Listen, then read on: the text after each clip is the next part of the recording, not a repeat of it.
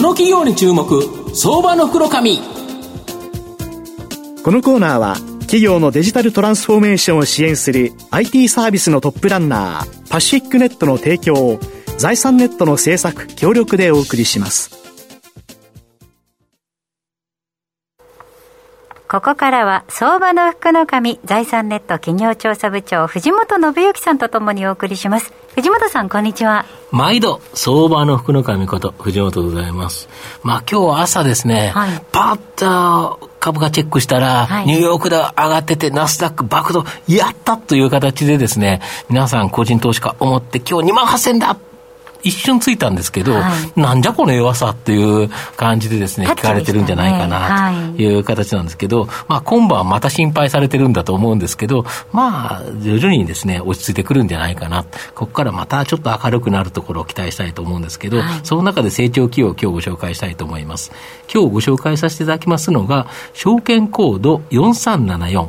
東証グロース上場、ロボットペイメント代表取締役、清く健也さんにお越しいただいています。清くさん、よろしくお願いします。よろしくお願いします。お願いいたします。ロボットペイメントは東証グロースに上場しており、現在株価1656円、1単位17万円弱で買えます。東京都渋谷区神宮前に本社がある継続課金ビジネスに必要な機能を集約した決済代行サービスサブスクペイ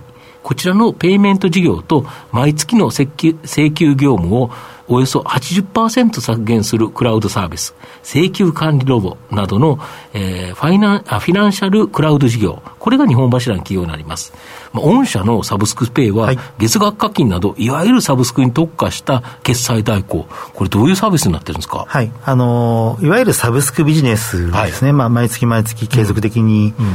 お金を頂戴するビジネスをやられている事業者様が、簡単にそのサブスク事業を開始できる決済サービスになっております。これお金もらうのめんどくさいですもんね。はい、毎月毎月あの、うん、自動で、我々のシステムで課金をかけていきますので、はい、もう何もしなくていいと。うんうん、もう自動で全部は完全自動で、我々のシステムがやるというようなサービスで。ございますこの場合あの、どんなお客さんがというのは、どれぐらいの数使われてるんですか、はい、あの我々創業2000年なんですけれども、はい、現在、延べ600あ6000社。のあのお客様にご利用いただいております。なるほど、はい、最近、このいわゆる継続課金、サブスクのい。ろんなビジネス、はい。まあ明日もエアクローゼスさん上場してきますけど、ね、こんな会社、いっぱい増えてきてますよね。そうですね、まあ流行ってるっていうとあれなんですけども、うん、マーケットもあの、うん。かなりの成長速度で伸びてきていますし、うん、まあ、1兆円を超えていく形で、うん、もうサブスクとまあ、当たり前の世界にどんどんなっていってるというまあ、企業から言うと、はい、毎回なんか売ると売ってるよりは、はい、毎月月次でちゃんとお金もらった方が読めますもんね、はい、そうですね、経営も安定しますし、解約も少ないですから、うん、毎月毎月積み上げ式で安定した売り上げが立てていかれるというふうに思ってます。で御社もこのサブスクペイっていうのは、はい、いわゆる最初導入費用をいただいて、はい、で月額の固定費、はい、プラスその決済料とかの、はい。えー、いわゆるそのけあの重量課金、はい、これが2つそうですね、我々はままずその座布団というかですね、うん、月額固定費にプラスして、お使いいただいて、まあ、決済に応じた重量費いただいてます、うん、まあ、それもどんどんどん積み合っていくような、うんで我々自体もサブスク型のビジネスと。なっております。でそうすると、御社の場合は、お客様が増加するというのが一つと、はい。はい、もう一つ、既存のお客様、はい、これがビジネスがうまくいって、お客さん、そのお客様のお客様が増えていくと、はい、儲かっていくということですか？そうですね、お客様のお客様が増えれば、うん、あの儲かりますし、うんうん、もちろんお客様を増やすことも両方大事、うんうん、でそのお客様が解約しない。ってことも非常に大事になってます、はい、なるほど、はい、そうすると、お客様のサブスクビジネスを本当に寄り添って、きちっと伸ばすことができれば、向こうも成長するし、こっちも成長する、ウィンウィンですよね。まさにウィンウィン、ともに成長していきたいと思います。共に成長していいですよね。はいなるほど。で、企業のもう一つのですね、請求管理ロボっていう方が、はい、企業の人手不足が、まあ、非常にですね、問題となって、はい、生産性アップしなきゃいけないよ、はい、これ、市場命題だと思うんですけど、請求管理ロボを活用すれば、大幅な生産性アップ。そうですね。まあ、毎月、まあ、経理の方とかですね、請求、まあ、営業事務の方が、紙でですね、請求書を出してお金を回収して消し込んだりしていく。まあ、そういったその、ローテクというかですね、もう本当にその、もう IT 化した方がいいんじゃないかと。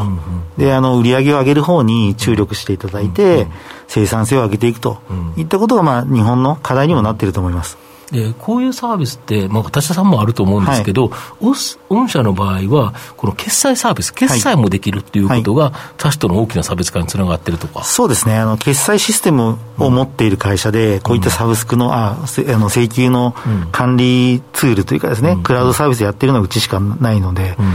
一気通貫というかですね、まあ、請求書を出すだけではなくて、お金の回収と消し込み、決済、もうそこまで全部お金の回収までやってしまうというのが我々の特徴になっております。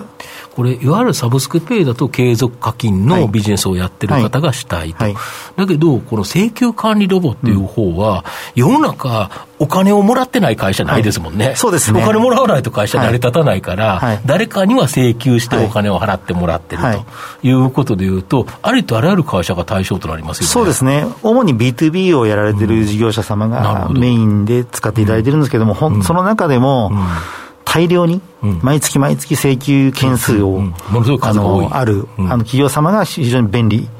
まあ、数件だとそんなにですね。まあ、数件だったらね、紙書いて送ればいいだけだから。大量の請求に非常にこう便利なものとなっております。はい、なるほど。こちらの方はどれぐらいのお客様おられるんですか？今約700社にご利用いただいております。これ、もっと伸びますよね。はい、毎月毎月、まあ、順調に、あの、うん、営業獲得、あの、させていただいておりまして、なるほど。まあ、さらに伸びていくと。いうふうに考えてます。これ、一度入れた人は、はい、なかなか面倒くさいから解約しづらいですよね。はい、そうですね。面倒くさいのもあるんですけども、うん、やはりこう、請求にまつわるところなので、うん、もう本当にこう、企業の。間違えたら偉いことですよね。はい、お金の流れを、あの、変えるっていうのは非常に、難しくございますので、うん、なかなか解約解約率非常に低いサービスとなっております。なるほど。で、あの、前期はですね、黒字だったのに、はい、今期は赤字予想ということなんですけど、はい、これは中期経営計画に基づいて、はい、この戦略的な投資、これを今、一気にされているとい。うことですか？おっしゃる通りでございまして、うん、あの昨年ですね、上場、あのさせていただきまして、調達した資金をですね、まあ、主に広告と人材と、あとプロダクトの強化。開発投資はい。うん、これにあの今年は一気にあの当ててですね、今後の成長を加速させようと。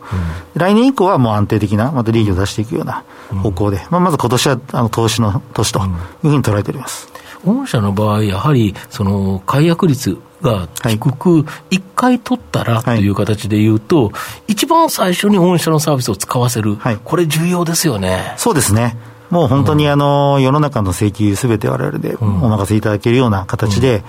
まあ先に、あの、知っていただいて、あの、使っていただきたいというふうに思っております。なるほど。はい、御社の今後の成長を引っ張るもの、はい、改めて教えていただきたいんですが、はい、これまではですね、ベンチャー中心に、うん、成長ベンチャー中心に、あの、営業してきたんですけども、今後はですね、大手さんまで、範囲を広げまして、うん、まあ、大手さんが使っていただくには、大手さんに必要なさらに機能の強化とい。うのが必要ですので、プロダクトを強化して、営業体制もあの大手さん向けに新たに作りました、でさらにはそのもっと便利な、あの新規事業とか、また場合によっては M&A も含めたあの成長を考えております。そうすると、まあ、御社の場合、請求書管理、そういうさまざまなところがあるから、はい、まあ、そういうのに近いような業種、はい、これを M&A できれば、これ、クロスセルで売れて、非常に役立ちますよね。ね。はい、なので、うちのお客様に売れるものもそうですし、うん。うん、さらにあの大手さんになりますと、 implement といいまして、あの開発が発生しますので、あなるほど、なるほど。これはあのセールスフォースなどの,、あの開発の会社を M&A していったりとか、場合によっては子会社を作ったりとか、まあ、そういった戦略でやっていきたいと。思ってます。なるほど。分かりました。まあ、最後まとめさせていただきますと、ロボットペイメントはサブサブスクペイのペイメント事業、請求管理ロボなどの、えー、フィナンシャルクラウド事業、この2本柱がともにですね、積み上げ型のストック型収益モデルと、まあ、これで急成長している企業になります。まあ、両方ともですね、置き換えるコスト非常に高く、解約率が低いため、急速に伸びていく市場で積極的な投資を行って、新規顧客、これをですね、獲得することが将来への伸びへの大きな鍵になります。まあ、今期は中期経営計画通りの積極投資で、まあ、赤字予想という形なんですが、来期以降は大きく収益構造造が改善する可能性が高く、昨年9月の上場時の公開価格1860円、これをですね、下回っている現在、中長期投資で応援したい相場の福の神のこの企業に注目銘柄になります。はい。今日は証券コード4374東証グロース上場ロボットペイメント代表取締役清く健也さんにお越しいただきました。清くさんありがとうございました。ありがとうございました。藤本さん今日はありがとうございました。どうもありがとうございました。企業のデジタルトランスフォーメーションを支援する IT サービスのトップランナー東証スタンダード証券コード3021パシフィックネットはパソコンの調達、設定、運用管理からクラウドサービスの導入まで企業のデジタルトランスフォーメーションをサブスクリプションで支援する信頼のパートナーです。取引実績1万社を超える IT サービス企業。東証スタンダード証券コード3021パシフィックネットにご注目ください。この企業に注目、相場の袋紙。このコーナーは企業のデジタルトランスフォーメーションを支援する IT サービスのトップランナーパシフィックネットの提供を財産ネットの制作協力でお送りしました。